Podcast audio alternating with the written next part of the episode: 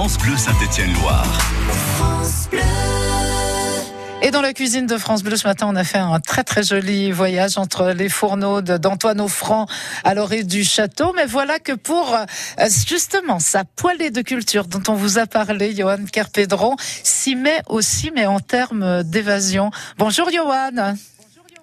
Bonjour Carole, bonjour à tous. Oui, un beau voyage culinaire mais aussi littéraire qui ne sera pas sans rappeler au chef Antoine Offrand ces paysages qui l'ont vu grandir et dont il a ramené piment, citron, roucou mais aussi une fâcheuse tendance à m'exciter le bulbe et le foie avec son rhum dont il a le secret.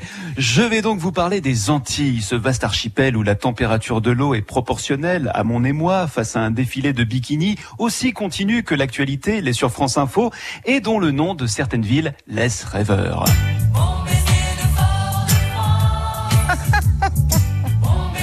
Mais dommage, oh combien dommage de résumer ainsi l'extraordinaire variété que nous offre ce territoire insulaire par son histoire, sa faune, sa culture, dont les visages les plus représentatifs sont Aimé Césaire, Raphaël Confiant ou encore Marie Scondé. Et justement, euh, Johan, euh, vous, vous aviez très très envie de partager avec nous l'un de ces livres. Hein oui, Victoire, les saveurs et les mots, c'est un ouvrage qui est paru en 2008 et où l'auteur nous parle d'un personnage atypique, sa grand-mère en l'occurrence, une virtuose en cuisine, pourtant incapable de nommer ses plats, mais réclamée par la bonne société guadeloupéenne pour servir des menus mémorables. Parce que là encore, il serait dommage de résumer la cuisine de nos chers voisins à une série de clichés, pourtant très en vogue dans les années 80. Bonsoir messieurs, dames, je vous écoute.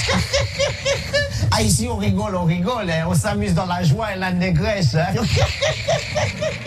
Non, non, non, non. Laissez-vous prendre par les sentiments et le palais au fil des pages de ce livre paru chez Gallimard, mais aussi chez Folio, et où cette femme prend une réelle revanche sur la vie à travers ces plats qu'elle prépare de manière la plus instinctive qui soit. Justement, Johan, par, eh, par exemple, qu'est-ce que vous nous proposez?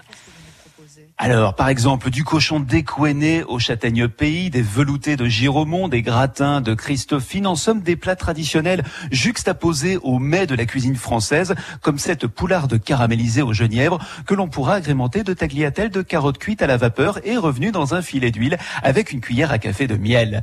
Tout comme j'agrémenterai cette chronique de cette phrase d'Aimé Césaire, la vérité scientifique a pour signe la cohérence et l'efficacité, la vérité poétique a pour signe beauté. Saluons donc la beauté de ceux qui bravent les frontières, les clichés, les différences, notamment par les arts de la table, tout comme je salue la carte que nous propose le restaurant L'Orée du Château, dont le mariage cohérent entre tradition et exception font du travail de son chef en cuisine, une cuisine si ce n'est efficace, poétique.